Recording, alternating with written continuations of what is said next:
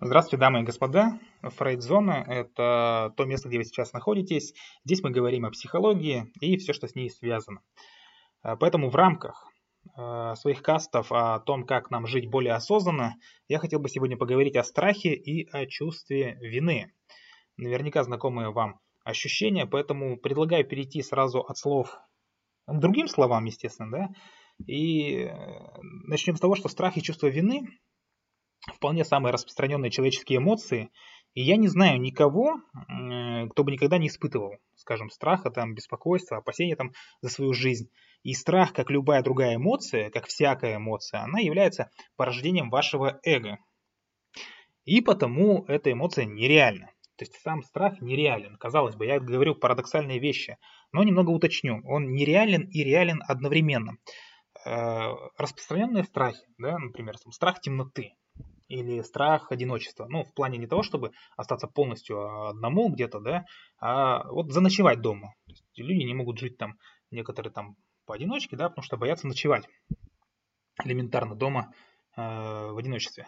Так вот, э, страх темноты. Вот в реальности человек боится не самой темноты, боится то, что возможно скрыто в этой темноте. Точно так же, как страх одиночества, да, вот он не боится, по большому счету, вот как ни парадоксально звучит, человек не боится ночевать дома один. В том-то и дело, что он боится, что он будет ночевать не один. То есть, да, будет кто-то посторонний.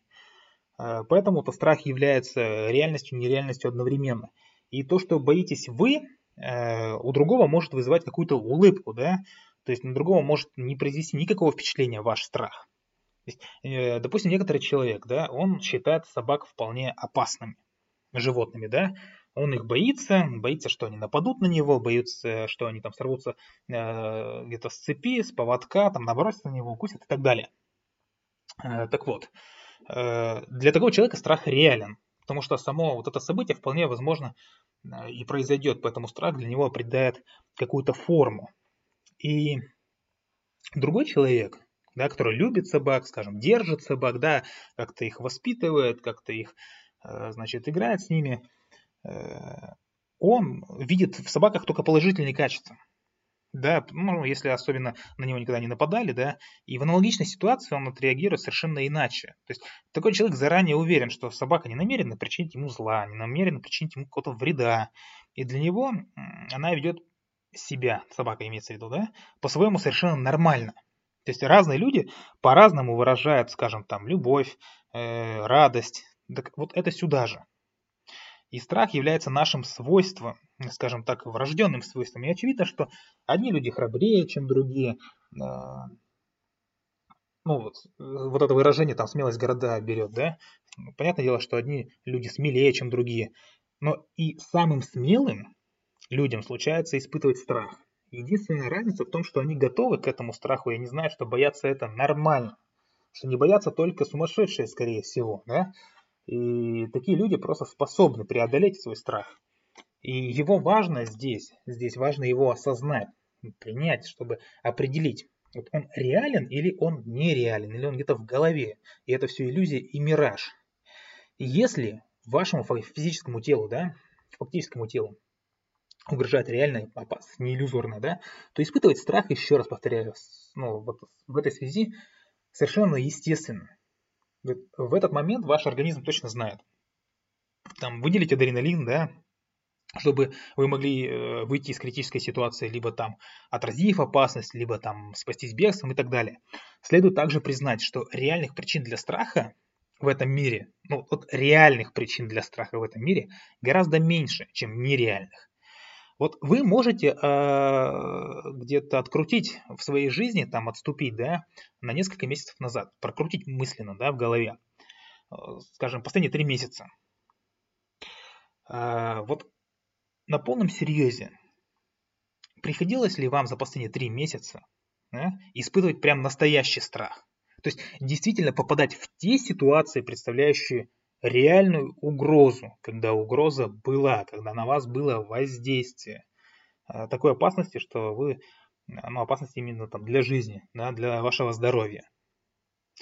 Вот я наверняка уверен, что таких людей найдется немного. Вот у меня, скажу, недавно был случай. реальный страх, но опять же все обошлось, то есть там, э, там не ограбили, не побили, не убили, да, все хорошо. Э, тем не менее ситуация была не очень приятная, мне было довольно-таки страшно. А, вот. Поэтому прочие страхи какие-то, они, можно сказать, и вымышлены. То есть ваш навязчивый страх, который все-таки так или иначе присутствует в вас, означает, что у нас в памяти затерялось, э, ну, скажем, какое-то там давнее, древнее воспоминание, которое с течением времени просто превратилось в предубеждение. И часто вот эти вот предубеждения, которые мы наследуем, бывают от родителей, там, от людей, которых их замещали, э, которые постоянно отслеживают у нас соответствующие страхи. Вот, скажем так, от чрезмерно заботливых родителей. Да, те самые заботливые родители. Ребенок перенимает боязнь упасть там, или боязнь стать инвалидом, простудиться, заболеть и так далее. То есть такие сверхзаботливые родители, то есть отец, мать, они считают естественным и нормальным, да, день и ночь, день на ночь, можно так сказать, беспокоиться за свое чадо. И в, э, в представлении это у них и означает быть хорошим родителем. То есть постоянно наводить суету. Нек, э, некие такие суетологи, Э, которые постоянно не знают, чем себя занять, не, не знают, куда себя там приткнуть, да, лишний раз вот они мысленно перебирают все возможные варианты там, а вдруг моему сыну плохо, а вдруг моя дочь там попала под машину и так далее, и так далее. То есть я уже говорил о том, что наши мысли и предупреждения формируют образы, скажем так, в неком там тонком мире, да, в невидимом мире. Эти образы можно назвать там мыслеформами, скажем так, да. И чем больше мы вкладываем энергии в образы, особенно в отрицательные, ну, то есть сильная энергия, отрицательная энергия, э, энергии страха, да, э, тем больше питаем э, свои мыслеформы. И затем они материализуются, возникает реальность, да, реальность видимого мира. И вот именно поэтому человек, который боится, что его ограбят, постоянно боится, что его ограбят, он серьезно рискует действительно быть ограбленным. Э, то же самое можно сказать в противоположность. То есть тот человек, который ничего, как говорится, не боится, выпячивает э, наружу постоянно свою браваду о том, что он самый смелый и все ему нипочем, то же самое он рискует э, ну, чему-то там подвергнуться, да. Женщина, например, да, которая боится быть изнасилованной, рискует навлечь на себя вот это несчастье. То есть а, бесконечными вот этими мыслеформами такие люди готовят почву для того, чтобы с ними это случилось. И все это, естественно, материализуется без участия нашего сознания. То есть мы, опять же, повторюсь, притягиваем к себе то, что, во что верим. То есть я еще раз говорю, реально то, что осознаешь и во что вы вкладываете много энергии. Вкладываете вы много энергии в бесконечные мысли о том, что вы бедны и никогда не заработаете. Так вы и останетесь бедны и никогда не заработаете. Э, вкладываете вы много энергии в мыслеформы о том, что с вами случится беда и несчастье, когда вы выйдете на улицу и вас там, э, на вас упадет сосулька. Но так и случится. Понятное дело, я сейчас не говорю о каких-то там несчастных случаях, которые просто действительно случаи, случайности, да, но э, они там имеют место быть, они есть, от этого никуда не уйдешь. Но я говорю о том, чтобы с какой-то с одной стороны да, себя очистить в этом плане. И, чем сильнее страх, еще раз повторяю, тем быстрее он оправдается, тем сильнее он оправдается. И осознание этого, несомненно, помогло. Помогло бы нам контролировать свои страхи, но, увы, увы, большинство людей живут в бессознательном состоянии. А наша задача, еще раз повторяю, в начале каста я говорил, жить более осознанно. Вот по мнению психологов, человек осознает от силы процентов 10, ну реально процентов 10 всего, э, что в нем есть. Это значит, что большинство из нас не осознают примерно 90% своих эмоций, в том числе и страхов, предрассудков, чувств и так далее. Э, развивая свое сознание и непрестанно да, стимулируя все любовь и ответственность, мы сможем мы реально сможем научиться распознавать многие свои страхи. А умея уже распознавать их, вы сможете лучше контролировать, а значит и преодолевать. Ничего сложного. Все, э, ну, когда я рассказываю, естественно, кажется все на поверхности. Опять же, обычный пример, классический, эль классику пример, да, возьмем маленького мальчика, которого родители там, э, отправившись в путешествие в какое-то, оставили на месяц вместе с тетей. И вот эту тетю, мальчик, он почти ее не знает. И он всерьез ее боится, что родители оставили его на совсем с ней. Он, понимаете, он э, все это время, он чувствует себя брошенным, он чувствует себя отвергнутым. И решив там, на том уровне, да, в детстве, что вот все эти мучительные переживания совершенно невыносимы, он будет постоянно бояться, что вновь и вновь его будут отвергать, его будут от него отворачиваться, его будут бросать. В течение всей его взрослой жизни этот страх э, станет причиной множества причиной, да, множество ситуаций, в которых дорогие ему люди будут отвергать, бросать его, ну или ему так будет казаться. И вот это принятое в детстве решение будет преследовать его до тех пор, пока он не доберется до истоков своего страха научится его контролировать. Вот страхи сами по себе это вещь настолько тонкая, э, что но они способны вырасти до огромных размеров. Вот постепенно проникая в самые какие-то глубины нашей личности и в конце концов превращаясь в, в прям жуткие фобии. И вот эти фобии, да, бывают самыми разными. То есть, я еще раз говорю, там, боязнь темноты, боязнь воды, гидрофобия. Ну, у кого-то есть, кто-то боится, да, в воду заходить. Боязнь туннелей, мостов, лифтов. Вот, ну, у меня есть знакомый, который боится лифтов, потому что начитался где-то ну, понятное дело, эти случаи реальны, да, он начитался вот всех этих событий о том, что лифты там падали, обрывались и так далее, все, на лифтах не ездит. Даже если идти там на 20 этаж, он пойдет пешком, потому что бесконечный страх, что там трос оборвется, он полетит вниз, там разовьется и так далее. То есть э, его это все преследует. Э, боясь там замкнутых пространств, например, клаустрофобия. Да, тот самый знаменитый анекдот. Э, клаустрофоб Олег, надевая свитер, некоторое время кричит – боязнь э, покраснеть, там, располнеть, остаться без денег. Ну, подведу небольшую черту, скажем, остаться без денег, боязнь, наверное, вообще каждого, скажем так. Хотя нет, не каждого. Точно знаю одного человека, который мне прямо ответил, что остаться без денег он не боится, потому что он точно знает, что он всегда сможет заработать. Вот этого человека стоит поучиться этому. Э, там, боязнь пауков, уличного движения, высоты, микробов, толпы, несчастных случаев, самолетов, да все что угодно сюда можно перечислять. Бывают, естественно, какие-то более тонкие страхи, например, оказаться там не на высоте в какой-то ситуации, да, показаться смешным, обидеть или оказаться обиженным, там, быть непринятым, отвергнутым о том, что я уже говорил, там, отчитанным, униженным, брошенным каким-то. То есть вы сами можете видеть, сколько страхов имеет э, над всеми нами огромную власть. А? Опять же, власть, э, ложные хозяева, о чем я уже говорил.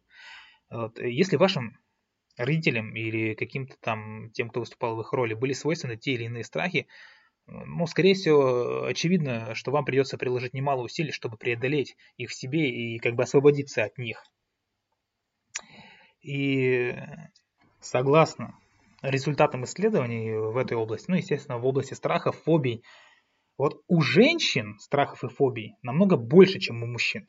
Ну, возможно, причина в том, что мужчины в принципе да, намного лучше все скрывают, не говорят там о своих страхах. Но лично я считаю, что количество страхов у человека не зависит от того, мужчина он там или женщина, без разницы. У страхи, естественно, у каждого свои.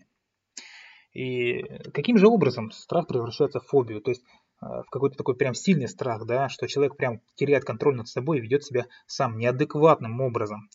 Э, вот сила страха, она напрямую зависит от силы питающего его предубеждения. О чем я уже сказал, предубеждение определяется пережитым страданием и мыслью о возможных последствиях столкновения с предметом нашего страха. Э, со временем можно, как бы я заключил то, что за всякой фобией скрывается либо сильная обида, либо ненависть по отношению, э, скажем, к какому-то субъекту, да, который, по нашему мнению, был виновником изначального страха. И страхи, они изначально усиливаются в момент особо важных для нас перемен в жизни. Действительно, это так. Вот очередность перемен у разных людей разная. Например, там, рождение младшего брата ну, или сестры, разлука с ними, начало учебного года, э, отрочество, там, достижение зрелости, заключение брака, рождение детей, смена места жительства – возможно, даже новая поездка куда-то а, тоже имеет место быть. Развод или там а, особенно влияет смерть близкого человека. И во время э, работы, да, над э, всей этой темой, то есть э, можно понять, что процентное соотношение страхов примерно такое, что агорафобия около 60%, да, там боязнь заболеть, боязнь пораниться, как-то получить какие-то физические увечья, там около 22%, Боязнь смерти, равно как и боязнь толпы по 8%, боязнь животных, там насекомых 4%, темноты 2%, высоты тоже 2%, ну какие-то прочие фобии 2%. Я хочу заострить свое внимание на то, что э, в этом списке на первом месте горофобия. Кто-то может сказать, что это там боязнь городов, э, больших э, открытых там каких-то площадей, боязнь толпы, боязнь людей, он будет прав. Потому что буквально это означает боязнь публичных мест. Вот для этой фобии характерна необъяснимая болезнь открытых пространств и больших скоплений людей. А, но иначе еще это можно назвать, э, то есть он, э, понимаете, этот страх, он интерпретирует себя очень по-разному. В том числе и страх оказаться вдали от места, где можно чувствовать себя в безопасности. То есть оказаться в незнакомом месте. Потому что в этом незнакомом месте вы не знаете, что делать, чтобы раз и оказаться у себя дома, в безопасности. То есть вы не представляете, э, нет э, решений, особенно если вам э, ну, никто не помогает, да. Агорафоб, опять же, да, боится оказаться один в публичном месте. Откуда в случае чего, опять же, повторяю, трудно убежать, где ему не могут достаточно быстро прийти на помощь, по его мнению, да. И страдающие этой фобией, они вот они не являются больными, понятное дело. Э, кто-то может подумать, что это больные люди, там, душевно больными люди, да? Э, нет, конечно же нет. Хотя этот страх явно имеет там ментальное происхождение, это реакция. Агорафобия, по большому счету, это эмоциональная реакция на события, имевшие место, ну, скажем, там, в детстве, да, или когда-то, где-то. При этом страх и ощущения, да, испытываемые агорафобом, могут быть чрезвычайно сильными. То есть реально с физиологическими симптомами, да, то есть ускоренное сердцебиение, головокружение, слабость, затрудненное там, дыхание, что угодно, жар, тошнота, спазмы, все что, все что угодно может быть. И не понимая, да, человек не понимает, что с ним происходит, такой человек, агорафоб, ошибочно интерпретирует эти симптомы, боится. Он реально начинает бояться, что с ним вот-вот что-то случится. Что там, сердечный приступ, обморок, он потеряет сознание, сойдет с ума или даже умрет. Но реально ничего этого, как правило, не происходит. То есть агорафоб не теряет сознание, он лишь э, боится его потерять. И даже я так скажу, он боится испугаться. То есть он знает, что его страх может быть настолько сильным, что его испуг может быть настолько сильным, что он даже самого этого момента боится. То же самое, как страх смерти. Это, это есть такое выражение, да, вот, э, сама по себе смерть, она не так страшна. Но страшно именно ожидание. То есть страшит человека по большому счету ожидание. И то, что он не сможет быть привязан больше к этому миру.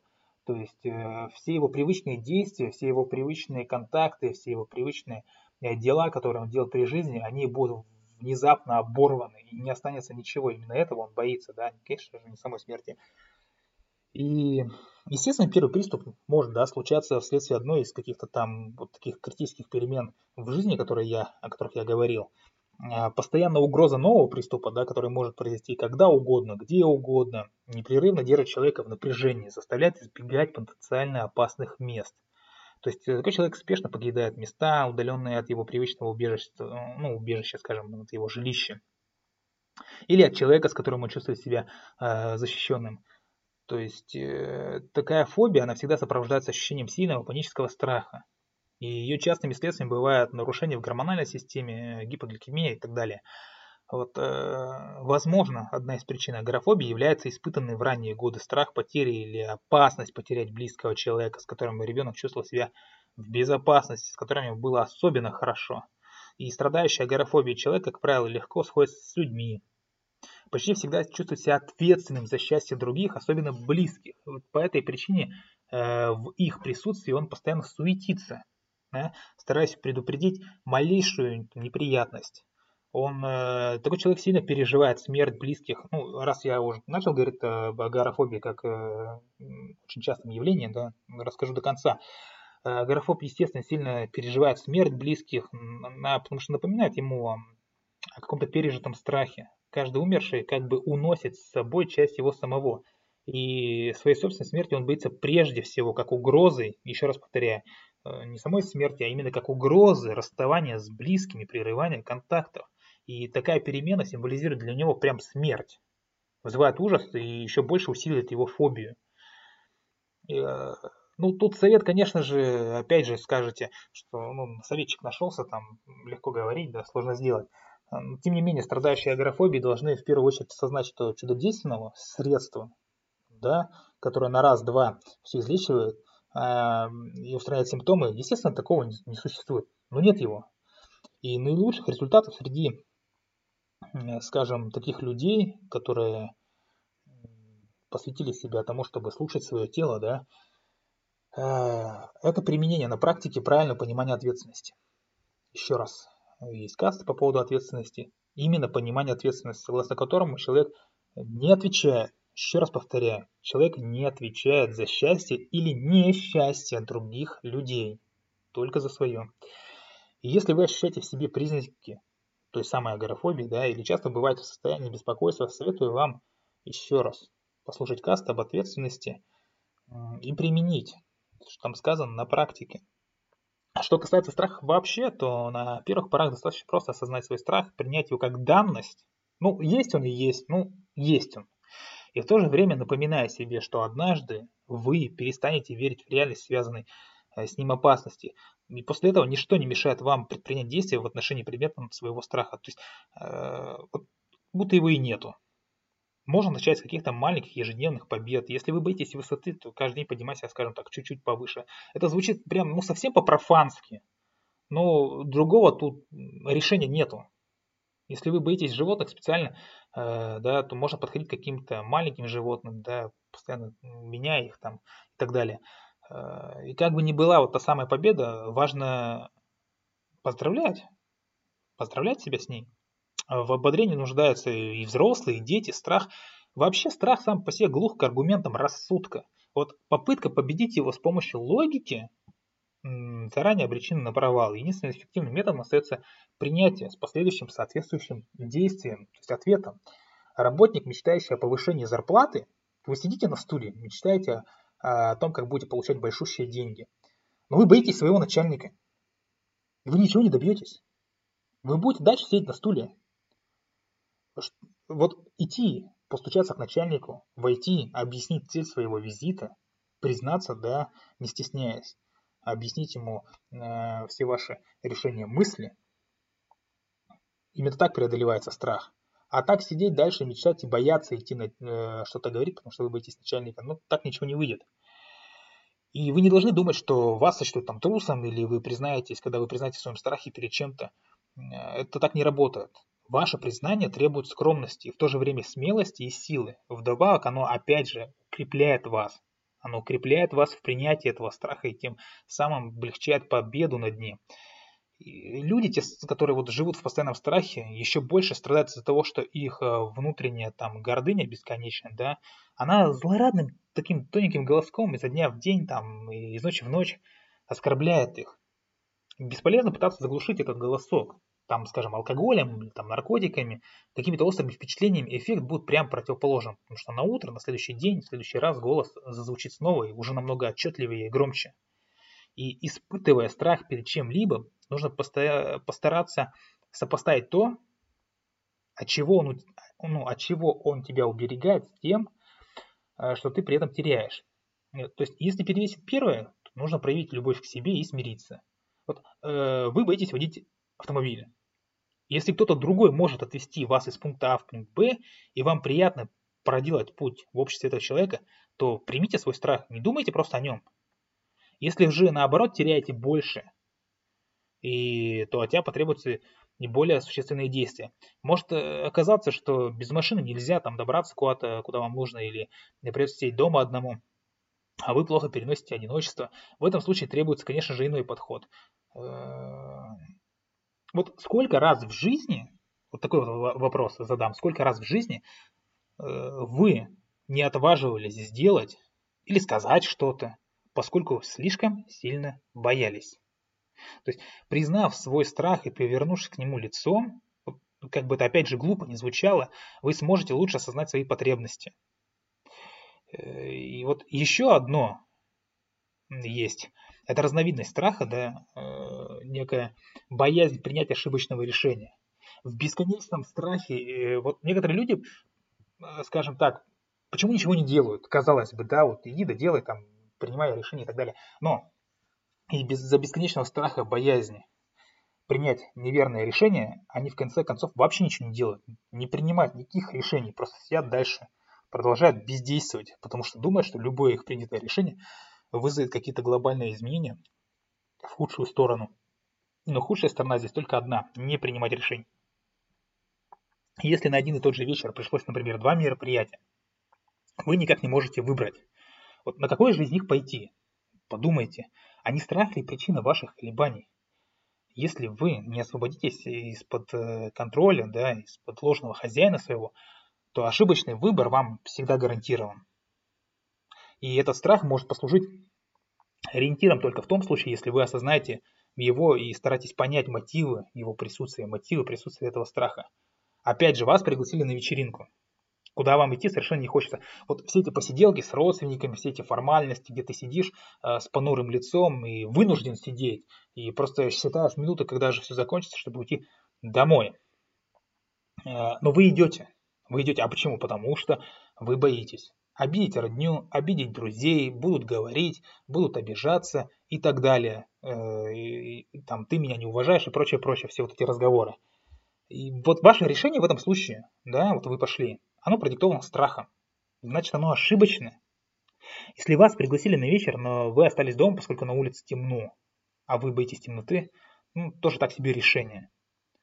Потому что выбор, сделанный так или иначе под влиянием страха, всегда вызывает разочарование, неудовлетворение. Не говоря о том, что уже препятствует осуществлению каких-то ваших желаний, э, вы становитесь снова, вновь и вновь вы становитесь закрыты для окружающего мира, а значит для самого себя. Страдает наша любовь к себе. Опять же, мы ощущаем сильный какой-то вот дискомфорт. В то же время осознанный страх может подсказать правильное решение, да, вот из выше приведенных примеров.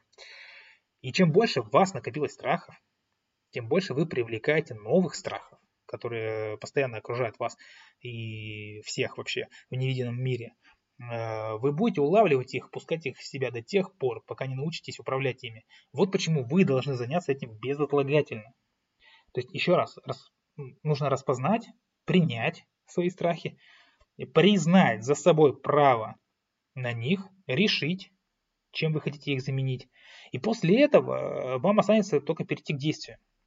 Вот Э, чтобы вам было легче, спроси себя, что в наихудшем случае сможет произойти, если я, ну и дальше там что-то сделаю или там что-то не сделаю. Эм, и если это наихудшее все-таки произойдет, буду ли я в силах справиться с этим? Вот такие вот мысли по поводу страха. Далее переходим на чувство вины. Чувство вины знакомая всем эмоция. И я заявляю, да, как бы могу заявить, что она управляет жизнью многих людей на самом деле. То есть человек вообще преуспел в искусстве чувствовать себя виноватым всюду, везде и постоянно. Каждый из нас э, в тот или иной момент испытывал это чувство, хотя не имел э, на то действительных оснований. Вот по человеческим законам мы виноваты только в тех случаях, когда причиняем вред другим, ну или, скажем, самому себе. Вот сейчас подумайте и вспомните, когда в последний раз вы делали что-либо ну, как бы с осознанием, с осознанным намерением навредить другому человеку или там другим людям или себе. Вот когда в последний раз вы умышленно поступали с другими несправедливо. Я просто уверен, что с вами такое случалось очень давно, если вообще в принципе случалось. В общепринятом смысле слова очень мало кто на самом-то деле в чем-либо виноват. Ну, понятное дело, что по духовным законам вообще никогда не виноваты. Ну, допустим, допустим, вы сами того не желая, кого-то оскорбили, кого-то обидели. Понятное дело, что тот возмущен. Вы начинаете винить себя. Э, типа, я не должен был этого говорить. Надо было мне как-то сказать по-другому. Или бы вообще промолчать на эту тему. В этот момент вам лучше сделать паузу и спросить себя, виноваты вы или нет? Разве вы хотели оскорблять его или обижать его? Разве я сделал это намеренно? И разве я сделал это осознанно? Если нет, то и вины вашей нет. Вы не должны в таком случае ни извиняться, ни чувствовать себя виноватым, ни что-либо другое. С другой стороны, если вам нанесли оскорбление, или вас обидели, и вы решили оскорбить в отместку, многие так делают, когда не чувствовать за собой вины будет уже намного, естественно, труднее. Вот вы должны понять очень простую вещь. Э, вот вас бывает обижает кто-то, да? Сильно обижает.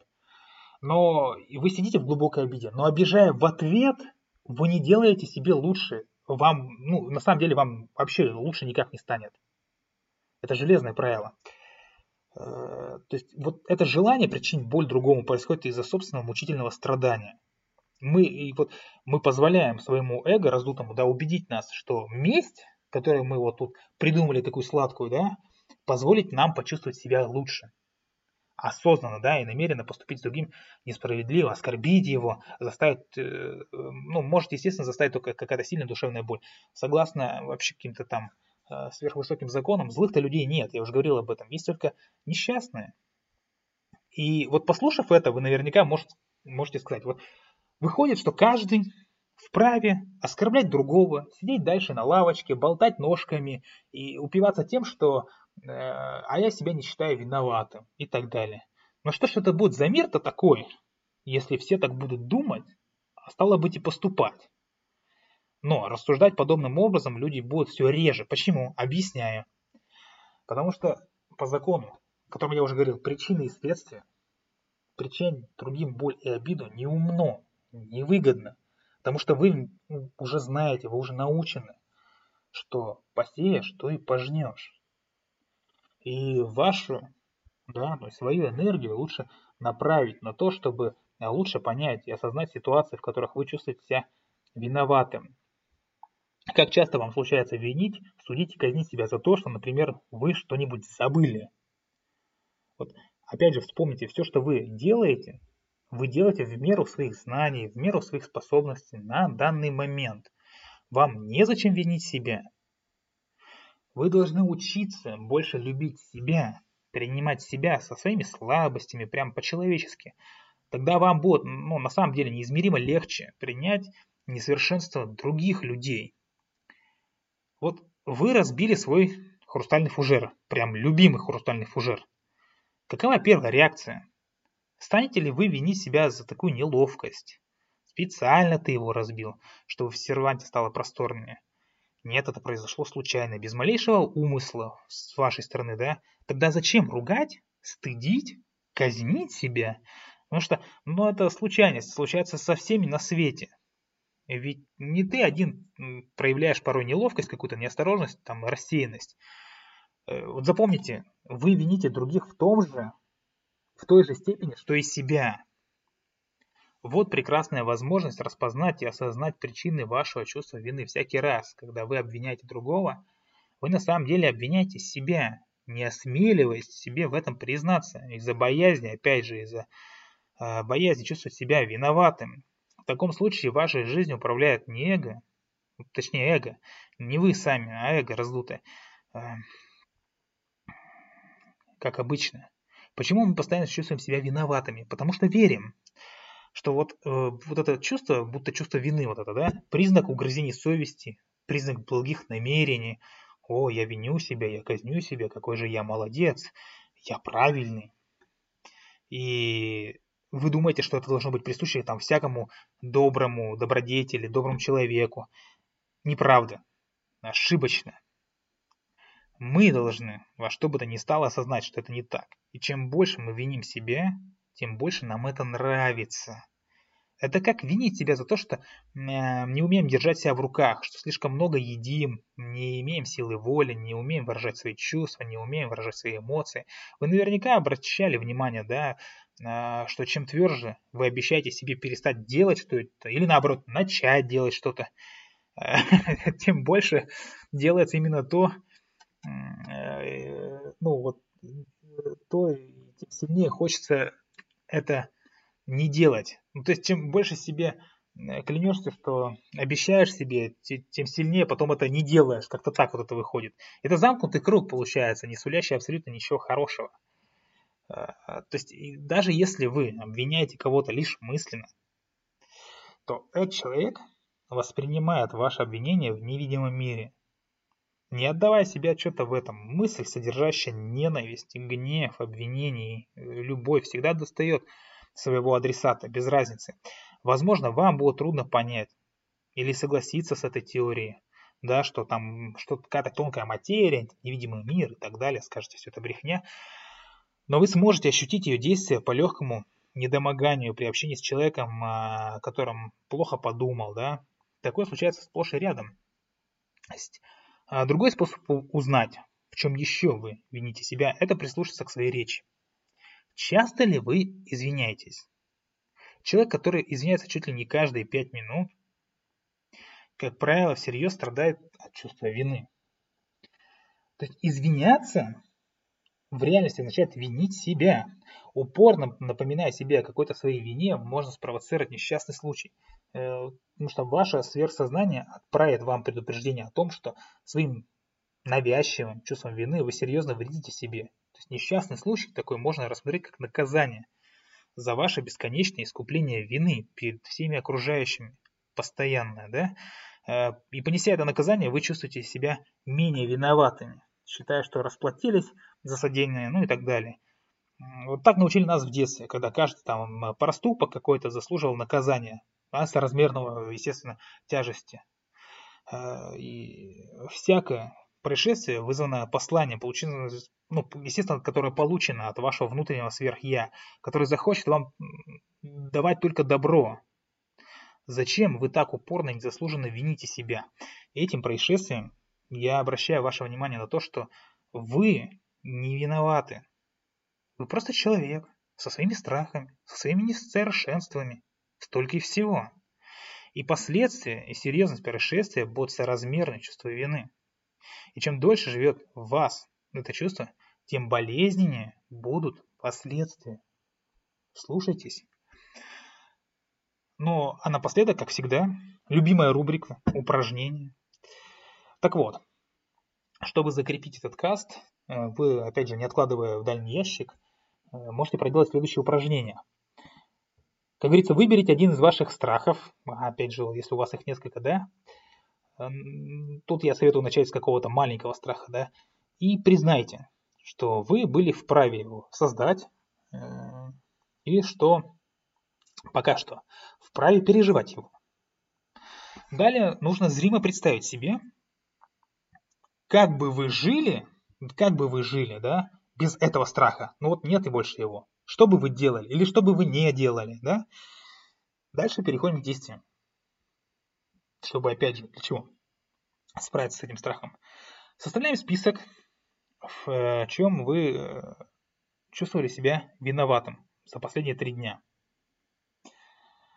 А, то есть, опять же, для чего? Потому что это может лучше осознать, да, поможет вам лучше осознать реальность э, ваших дел, да, реальность положения ваших дел.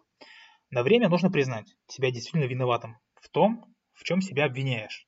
Ну, вот вспомнили, да, и реально там признали. Как у каждого человека есть достоинства и недостатки, я вам напоминаю, так и у каждого поступка есть одинаково два одинаковых, э, естественно, приемлемых аспекта. Достоинства и недостатка.